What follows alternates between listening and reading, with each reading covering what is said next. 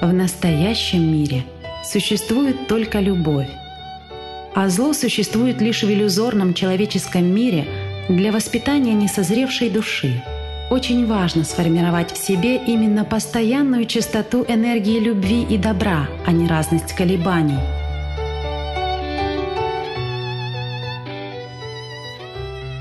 Из книги Анастасии Новых «Сенсей 1»